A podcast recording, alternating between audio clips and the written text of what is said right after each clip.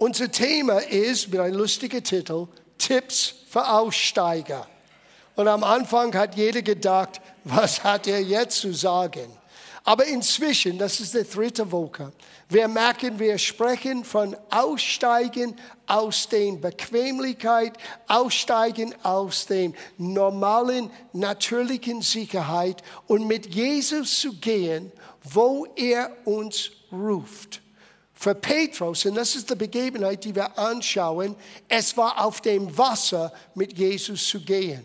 Und letzte Woche, wir haben ziemlich unmissverständlich eins klar gemacht. Es kostet eine Menge Mut, aufzustehen und aus dem Boot zu steigen. Vergesse nicht, da waren zwölf Aposteln in diesem Boot. Nur einer wagte sich, aus dem Boot zu gehen. Aber es benötigt mehr als nur Mut. Gott ist nicht auf der Suche für Extremsportler geistlich gesehen, Bungee-Jumping Christians, die absolut in das Ungewiss reinschmeißen möchten, nur zu beweisen, dass Gott gibt. Gott braucht unsere Hilfe nicht, seine Existenz zu beweisen. Sogar Himmel und Erde widerspiegelt die Herrlichkeit Gottes. Was mehr brauchst du? Schau oben, Schau die Sterne an, geh in die Berge für einen Spaziergang. Du musst nichts mehr erklären. Das ist kein Zufall. Es ist keine Laune der Natur.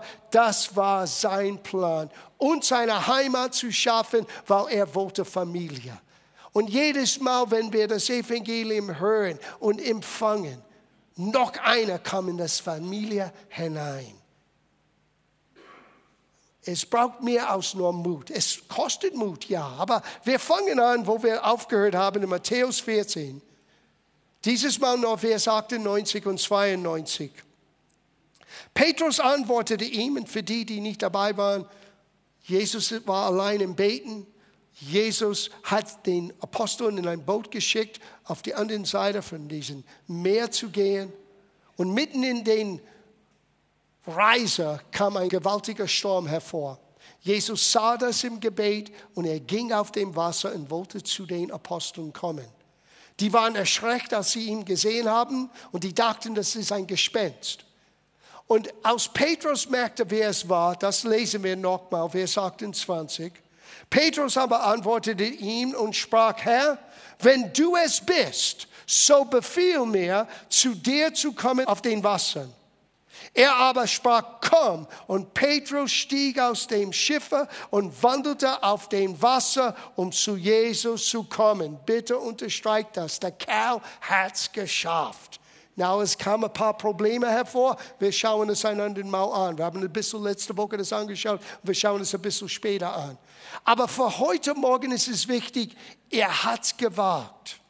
Aber da steckt mehr dahinter in dieser Aussage, Befehl mir, auf dem Wasser zu dir zu kommen, aus was man vielleicht auf der Oberfläche gleich sieht.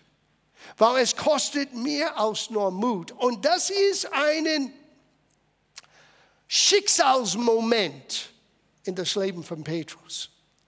Wisst ihr, wir alle haben irgendwann einen gewissen Schicksalsmoment im Leben, sogar mehrere. Ich kann zurückschauen in mein eigenes Leben, da waren mehrere Schicksalsmomenten. Und muss ich leider zugestehen, ich habe nicht jeder gleich ergriffen und verstanden. Einige habe ich in meiner Unwissenheit widerstanden. Und es war nur Gottes Liebe in meinem Sturm, mich irgendwo hinzubringen, wo ich vorher nie gewesen war. Und ich habe es in dem Moment nicht gemerkt. Und Petrus, das ist so untypisch Petrus, darf ich das sagen? Lass uns ehrlich hier über Petrus. Ich werde nicht über mich reden heute Morgen, wir reden über Petrus, weil ich könnte vielleicht das noch mehr beweisen. Aber schauen wir Petrus an, typisch Petrus. Ich gebe euch ein paar Beispiele.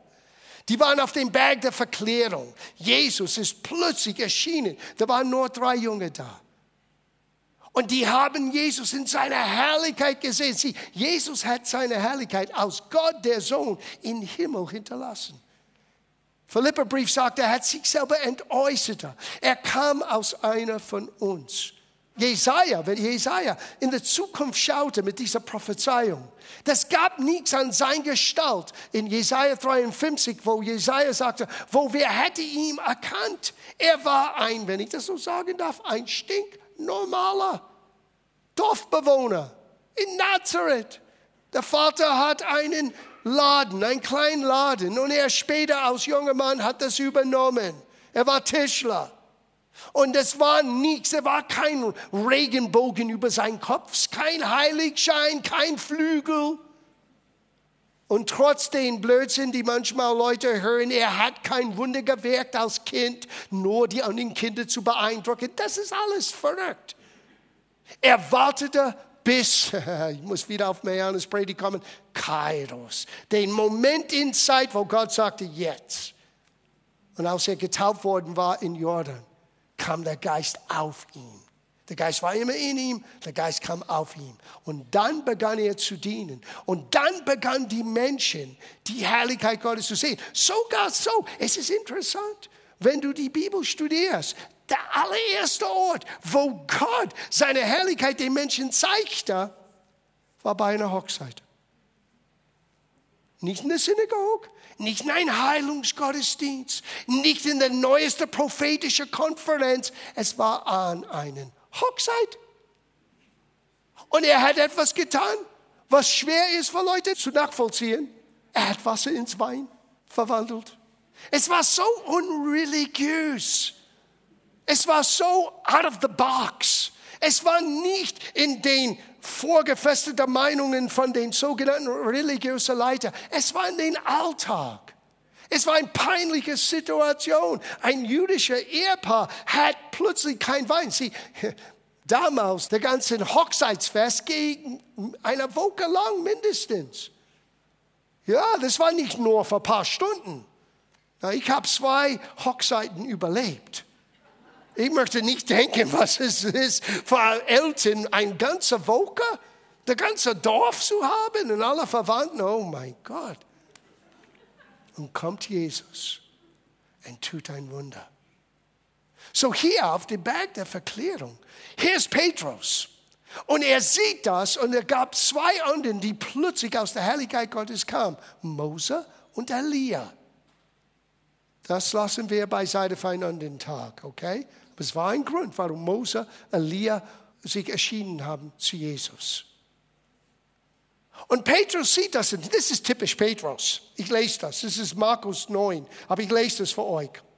Es heißt, Meister, Herr, gefällt es uns? Wir wollen gleich drei Hütten bauen für dich, für Mose und für Elia. Er wusste aber gar nicht, was er sagte, denn die drei Jungen waren völlig verwirrt. Das ist typisch Petrus. Wenn er wusste nicht, was er tun soll, hat er was getan. Sieh, ich kann mich gut identifizieren mit Petrus. Ich bin auch ein bisschen impulsiver Mensch von meinem natürlichen Temperament her. Und Petrus ist so impulsiv, statt zuzumachen, sieh, ich lebe mit diesem Spruch, auch ein Dummer erscheint klug, wenn er seinen Mund hält. So, es gibt gewisse Situationen, wo zum Beispiel in Berlin, ich habe alle Professoren von meinem Sohn kennengelernt. Ich dachte gleich an den Schriftsteller. Das hat offensichtlich Petrus nie gelernt. In Gethsemane, als die für Jesus kam, obwohl Jesus schon im Voraus sagte, was tut Petrus? Nimmt sein Schwert raus und haut den rechten Ohr von einer der Soldaten ab. Und Jesus musste sagen, hör auf. Und dann heilt er den Soldat, der Jesus verhaften wird. Das ist unser Jesus.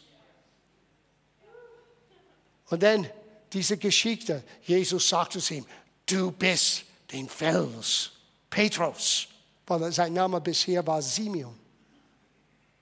Und das Wort Petrus heißt ein kleinen Fels. Und dann Jesus sagt, auf diesen riesigen Fels, nicht Petrus, nicht ein Mensch, sondern die Offenbarung. Weil die Frage lautete, wer bin ich? Und Petrus sagte, du bist der Sohn des lebendigen Gottes, du bist der Retter, du bist der Messias. Und dann nur fünf Minuten später, Jesus sagte, jetzt, ich sage euch, ich muss nach Jerusalem, ich werde verhaftet sein, ich werde verurteilt sein, ich werde am Kreuz sterben. Hört das, was Petrus, dieser Impulsive, sagte. Und dann nahm Petrus Jesus beiseite.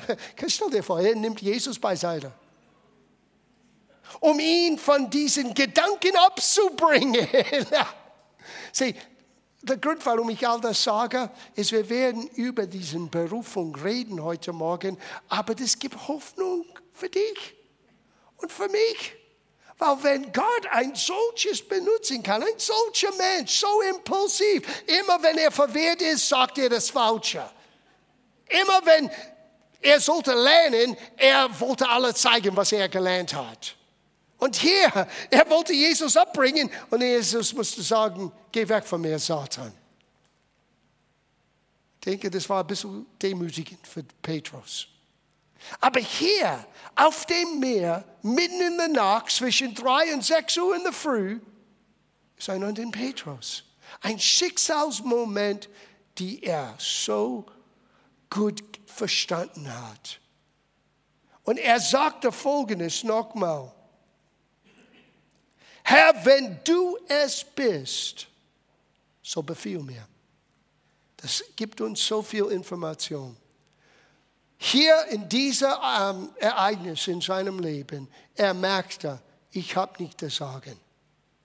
Hier in dieser Situation, er hat begriffen für einen kurzen Moment, Jesus ist Chef im Haus. Wenn er auf dem Wasser gehen kann, ich möchte lernen, was es heißt, mit ihm zu gehen. Aber aus mir selber kann ich das nie und nimmer tun. So Herr, gib du mir ein Befehl und werde ich kommen. Na, was heißt das für uns? Aus dem Boot zu steigen erfordert Mut, yes, keine Frage, aber auch Weisheit, um die richtigen Fragen zu stellen. Sieh, das mag sein, du erkennst etwas ist im Gange. Du erkennst, dass eigentlich etwas hier in der Situation, Gott möchte etwas tun, aber du musst die richtige Frage stellen. Petrus hat die richtige Frage gestellt. Wenn du es bist, ich brauche dein Wort. Ich komme nicht dir nach, ohne von dir zuerst gehört zu haben. Das war klug. Nicht nur Weisheit, du brauchst auch eine gewisse Unterscheidung, um die Stimme des Meisters zu erkennen. Ist das mein Wunschkonzert? Ist das etwas, was ich, John, Mensch, tun möchte, mich selber zu profilieren? Ist das etwas, was ich hervorbringen möchte? Oder ist es wirklich das, was Gott mit mir, vielleicht möchte er Johannes aus dem Boot holen, vielleicht möchte er Jakobus. Ist es wirklich his, sein Plan für mich? Und dann das vierte. Du brauchst Mut, du brauchst Weisheit, du brauchst Unterscheidung und du brauchst, oh Gott, Geduld. Du musst für die richtige Zeit, Augenblick, den Moment warten, bis du hörst unmissverständlich, komm, komm. Na, ich habe euch die letzten fünf, sechs Wochen immer wieder gesagt, etwas ist in der Luft mit 2020. Und dieses etwas sollte uns alle etwas beibringen. Warte ab, bis wir wissen, was das etwas ist. Bis er sagt, bis er den Befehl gibt, können wir aus unserer eigenen Kraft nichts wirklich, was ewiges ist, was ewige Bedeutung hat, nicht auf die Reihe bringen. Das ist unser Problem. Wir können schon einiges auf die Reihe bringen. Ich sage nicht, wenn Jesus sagte, ohne mich könnt ihr gar nichts tun. Was er gemeint hat, etwas, was mit ewiger Bedeutung, etwas, was im Gottes Plan übereinstimmt, etwas, was in der Ewigkeit wird für uns aus Belohnungsseelen, ohne ihn kannst du es nie und nimmer tun. Wir haben Begabung, wir haben Fähigkeiten, wir können Dinge gestalten. Aber die Frage ist, wollen wir unser Plan gestalten oder sein Plan? Wollen wir unsere Talenten vorantreiben oder wollen wir sehen, wie er uns benutzt mit unseren Gaben und Talenten und das Außergewöhnliches tut? Es ist allein eine Frage von Perspektive. Und so, du musst auch den notwendigen Geduld. Und dieses Wort Geduld, vergesse nicht, heißt auch Ausdauer, Beständigkeit. Das heißt, lernen, dasselbe zu sein. Dass du ruhig bleibst, auch wenn du möchtest vorangehen. Etwas muss eine Reaktion geben. Wir sind in ein schwieriger, wir sind in einem Sturm. Wir müssen etwas tun. Und dann kommt Jesus in deinem Sturm und er wandelt auf deinen Sturm. Jesus vielleicht wandelt jetzt auf deinen Sturm und du siehst ihn nicht. Wenn du ihn siehst, der Nächste ist das zu tun, was Petrus getan hat. Herr, was möchtest du jetzt mehr sagen? Nicht wegrennen. Sieh, wir konzentrieren uns auf den nächsten Satz wo Petrus schaute auf den Wind und er begann zu, es begann zu sinken und er schrie, Jesus, Herr, helf mir. Und Jesus streckte seine Hand aus und hat ihn hochgehalten. Das ist schön. But that's not der Kern der Geschichte. Der Kern der Geschichte ist, was im Boot passiert ist, als er sagte, Herr, wenn du es bist, befehl mir. Dass ich auch auf dem Wasser zu dir kommen kann. Und in unserem Sturm, wir müssen lernen, genauso diesen Schicksalsmomenten, weil ich sage euch ein Geheimnis, jeder Sturm bringt mit sich eine Chance für Neues in deinem Leben. Jede Herausforderung kann und hat in sich das Potenzial, dich zu verändern. Der Sturm in sich wird dich nicht ändern. Deine Reaktion in dem Sturm, wenn es der richtige ist, wird dich verändern. Manchmal Christen denken, wir brauchen Trubsal, damit wir werden reifer sein. No, du brauchst keinen Trubsal, du wirst es sowieso haben. Du musst nicht beten für Trubsal. Es ist eine Reaktion in der Sturm.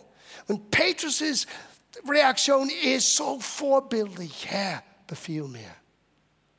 So lass uns ein bisschen über diesen, diesen Plan Gottes, uns zu begegnen in unserem Sturm reden, weil ich habe vor langer, langer Zeit in einem anderen Thema etwas gesagt, was sich lohnt, das zu wiederholen heute Morgen. Gott ist mehr interessiert in das, was du sein wirst, als was du jetzt tust. Es gibt einen Prozess der Veränderung. Und was geschieht in solchen Momenten, kann ein Schicksalstür für dich öffnen für den Rest deines Lebens. Und das ist nicht jeden Tag passiert, wisst ihr? Das ist das einzige Mal in seinem ganzen Leben, dass so etwas. Er hat andere wunderbare Dinge erlebt, aber so etwas, das war der einzige Mal. Und er war der Einzige, der den Schicksalsmoment ergriffen hat. Weil Gott hat einen Plan für jeder Einzelne von uns. Gott hat einen Plan für jede, die im Boot gesessen haben. Aber nur einer nahm den Moment wahr. Und durch diesen Schicksalstür ist er hineingegangen und er ist anders rausgekommen für immer und ewig. Trotz Fehler, trotz den Problemen, er ist anders aus diesem Sturm rausgekommen. Und ich sage euch, für die, die in einem Sturm stecken, gerade jetzt, wenn du auf Jesus schaust, wenn du Mut hast, wenn du Weisheit suchst, wenn du diese Unterscheidung hast, was er sagt, und wenn du Geduld ausübst in sein Befehl, du wirst anders aus deinem Sturm kommen. Und du wirst eines Tages merken, was ist in mir passiert. Es war die Veränderung, die nur Gott durch seine Liebe und Erbarmen hervorbringen kann. In ein neuer Zuversicht, ein neuer Gottvertrauen kommt hervor, weil das, was Gott einmal getan hat, er wird es nochmal tun. Das Herausforderung ist, er macht es nie zweimal gleich. Ich könnte hier stehen und erzählen, hier, da, da, da, 91 und 86 und 82 und all das ist wunderschön und wahr, aber das ist jetzt 2019. Gott macht nie dasselbe zweimal. Die Natur sagt uns das. Schau, jeder Schneeflocken an. Jeder Schneeflocken ist anders. Ich meine, wir hätten, wir sind Weltmeister in Mass Production. Wir sind Weltmeister, Roboten in die Kirche zu erziehen.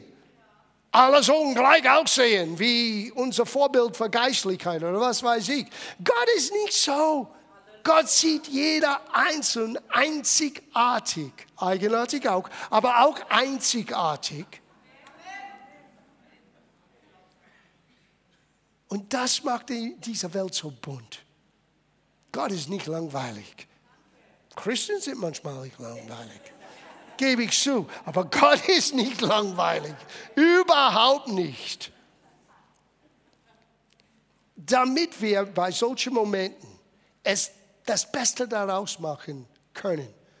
Wir müssen etwas lernen. Wir müssen die richtige Einstellung haben über uns selber. Weil, wenn man redet über Gottes Ruf, Gottes Befehl, was Gott vorhat mit deinem Leben. Wir beziehen das jetzt auf deinem Leben. Wir können es auch beziehen, kollektiv für uns als Gemeinde, aber wir bringen das nach Hause zu dir, in deinem Leben. Du musst lernen, diese Ehrlichkeit zu, zu entwickeln, wie du dich selber einschätzt und nicht falsch einschätzen. Weil jeder von uns haben Ecken und Kanten, Stärken und Schwächen. Und wenn wir lernen, uns selber zu kennen, wie wir sind, im Rahmen von unserer Begrenztheit, kann Gott uns einzigartig benutzen. Wenn du das nicht tust, du wirst wahrscheinlich dein ganzes Leben lang wirklich fragen, was hat Gott vor mit meinem Leben? Und es gibt keine größere Freude. Johannes hat das gesagt, ich sage das als Pastor, ist wenn, er sagte das so, ich werde euch nicht Kinder nennen, aber er hat gesagt, es gibt keine größere Freude für mich, als zu sehen, dass meine Kinder, er meinte geistige Kinder, in die Wahrheit leben. Was er meinte, ist, dass die Menschen, die er gedient hat als geistlicher Vater, leben im Gottes Wort. Leben in der Wahrheit, leben in ihrer Bestimmung, leben für das, wozu sie geboren waren. Ihre Bestimmung von Gott. Ah.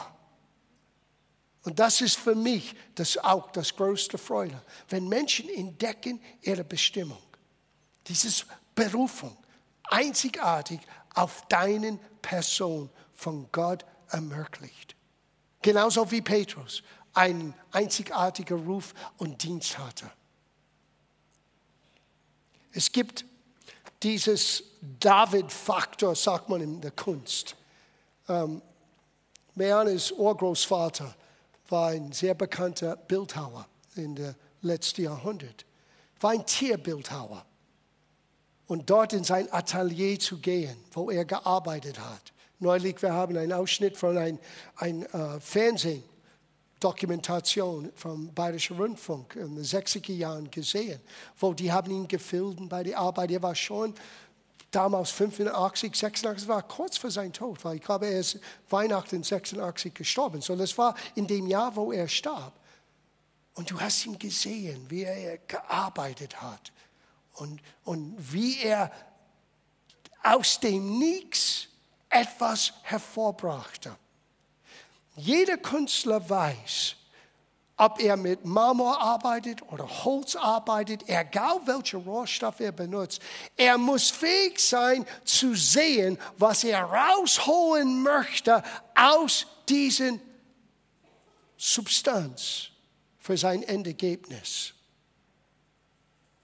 Und wir sind genauso. Wir müssen fähig sein, innen zu schauen, zu wissen, was möchte Gott? Welche Begabung, welche Talenten, welche Vorlieben, Dinge, die in uns lebendig sind. Was Gott rausholen möchte, um anderen zu helfen. Das ist deine und meine Bestimmung, unsere Berufung. Und was interessant ist, alles, was nicht, ich nenne das der David-Faktor, weil Jemand hat Michelangelo gefragt, wie hast du diesen David aus diesem Marmor gesehen? Er sagte, das war einfach. Alles, was nicht zu David gehörte, habe ich weggehauen. Andere haben nur ein Stück Marmor gesehen. Er hat in diesem Stück Marmor David gesehen. Und wenn du dessen bewusst, was deine Berufung beinhaltet, es hilft dir, Prioritäten im Leben zu setzen, weil alles, was nicht mit David übereinstimmt, ist nicht wichtig für mich. Es kann sein, sei Teil deines Lebens, aber ist das wichtig? Es hilft uns, unsere Prioritäten zu setzen, zu erkennen, wie Gott uns einzigartig geschaffen hat. Und wir müssen einen klaren, deutlichen Unterschied machen zwischen Berufung und Karriere.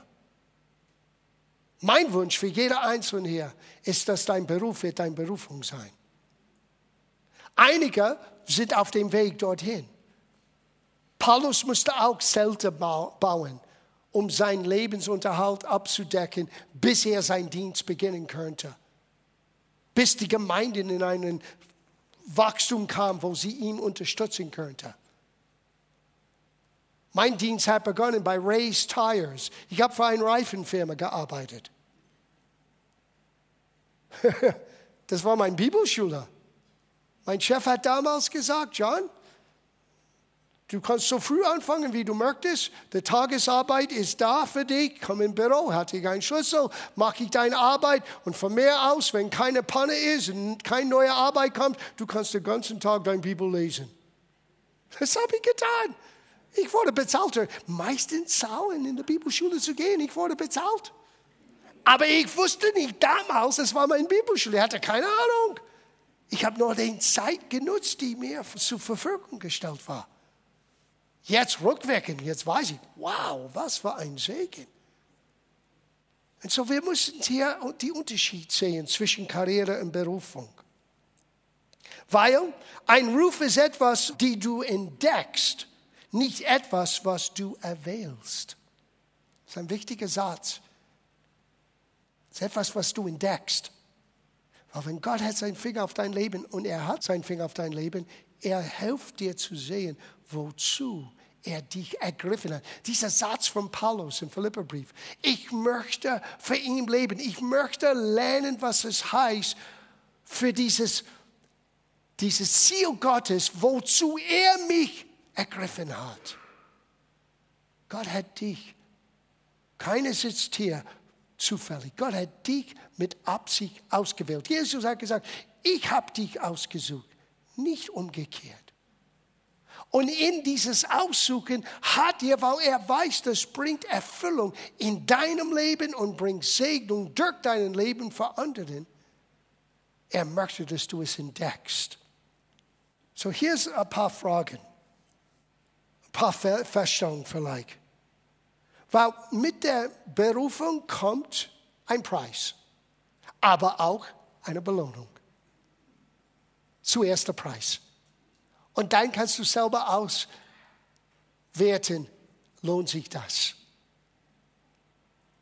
Manchmal bedeutet es stundenlange Arbeit und Anstrengungen, wenn du dich nicht danach fühlst. Wirst du es tun? Wir reden hier vom Beruf. Karriere ist etwas anderes. Vielleicht bringt deine Berufung dir nicht den erwarteten Wohlstand und Status. Kannst du das loslassen? Das ist eine Frage.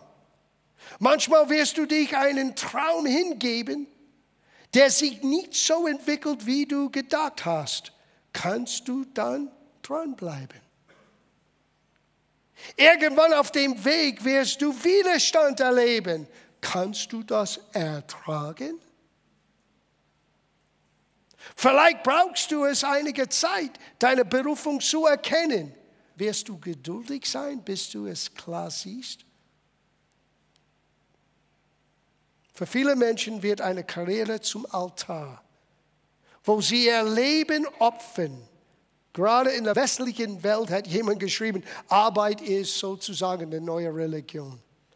Also Vertrauen in meine Arbeitsstelle, meinen Lohn, meinen Rente, all diese Dinge. Und hier ist die Frage, oder hier ist die, die Situation. Gott weiß, dass wir all das brauchen. Gott hat nichts dagegen. Jesus hat nur gesagt, setze das Reich Gottes an erster Stelle. All das, Wohnung, Essen, Kleider, alles, was du brauchst, wird Gott für dich sorgen. Die Frage ist, renne ich nach meiner Karriere, renne ich nach meiner Berufung? Ein paar Unterschiede. Eine Karriere ist etwas, das ich selber erwähle. Eine Berufung ist etwas, das ich empfange. Now, Gott möchte, dass dein Beruf deine Berufung ist. Ich sage euch gleich. Junge Menschen merken nicht, dass manchmal ihre Drang zu studieren führt sie genau in der Berufung. Als junger Mann hier in Deutschland, ich war, ich wusste, Gott wollte, dass ich predige und ich habe für den christliche Buchhandlung gearbeitet, Kassettendienst zu machen. Und ich wollte so gerne predigen. Gott hat gesagt, im Hinterzimmer mit dir macht er Kassetten. Ich war immer vorbereitet. Diese Vorbereitung kam nie zu gelten. Aber das hat in mir etwas bewirkt. So, in Abschluss. Eine Karriere ist etwas, das ich um meinen Willen tue. Eine Berufung erfülle ich für Gott. Eine Karriere verheißt Status, Geld und Macht. Eine Berufung kann auch leider mit sich Schwierigkeiten und Leiden mit sich bringen. Eine Karriere endet mit Pensionen, Annehmlichkeiten. Eine Berufung endet, wenn du sterbst. Eigentlich sterben ist dann die Beförderung.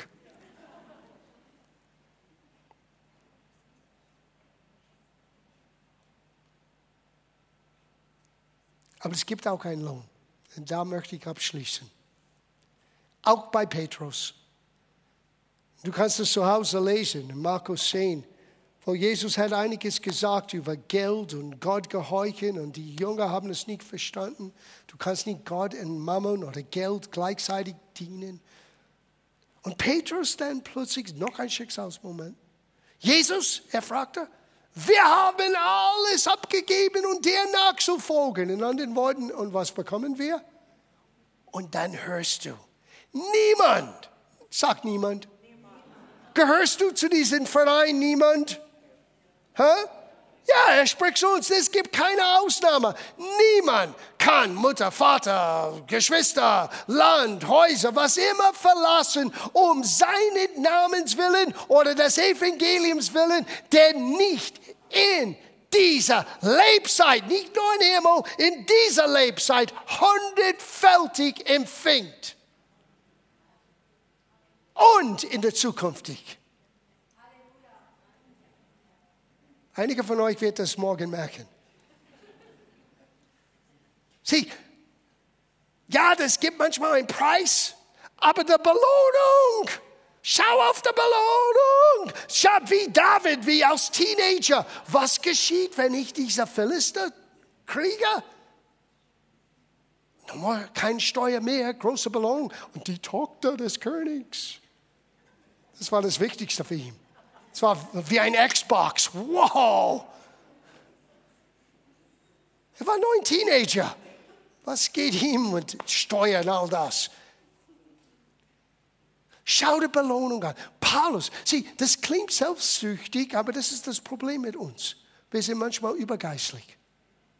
Paulus sagte, ich renne und strecke mich aus nach dem Krone, nach dem Preis, wozu ich bekommen sollen, wenn ich meinen Dienst erfülle. Paulus hat gekämpft wie einen, einen, einen Athlet, der nach einem Trophäe, nach einem Preis mit seinem Leben alles hingibt. So in Abschluss. Schau nicht nur der Preis, ja, es gibt einen gewissen Preis. Aber schau die Belohnung an. Du wirst hundertfältig in dieses Leben. All die Sorgen, die du magst mit Geld und Wohnungen, Haus, ist alles berechtigt. Aber ich sage dir, wenn eine Berufung wird für dich lebendig sein und du brauchst die Weisheit, du brauchst die Unterscheidung, du brauchst die Geduld. Das alles spielt eine Rolle.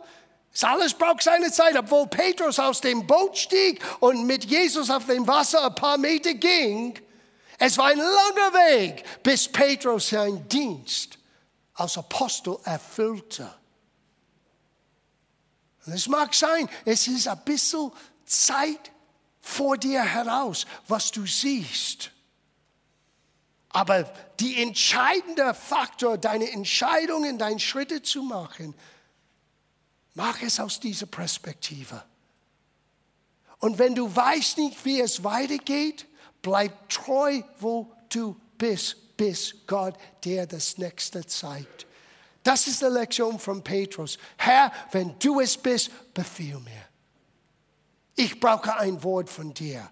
Versuche nicht nur Gott deinen Mut zu zeigen, weil Mut und Glaube sind nicht identisch. Ich habe viele kopflose, mutige Christen gesehen, die Schiffbruch erlebt haben. Du brauchst Mut mit denen Weisheit. Das ist der Weg. Jetzt ist die Zeit. Ich höre seine Stimme.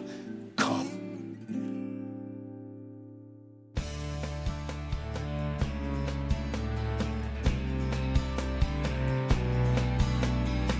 Liebe Zuhörer, das war ein Ausschnitt eines Gottesdienstes hier im Gospel Life Center. Auf unserer Website www.gospellifecenter.de können Sie die Notizen für diese und andere Predigten nachlesen und sich über die Arbeit von Gospel Life Center informieren.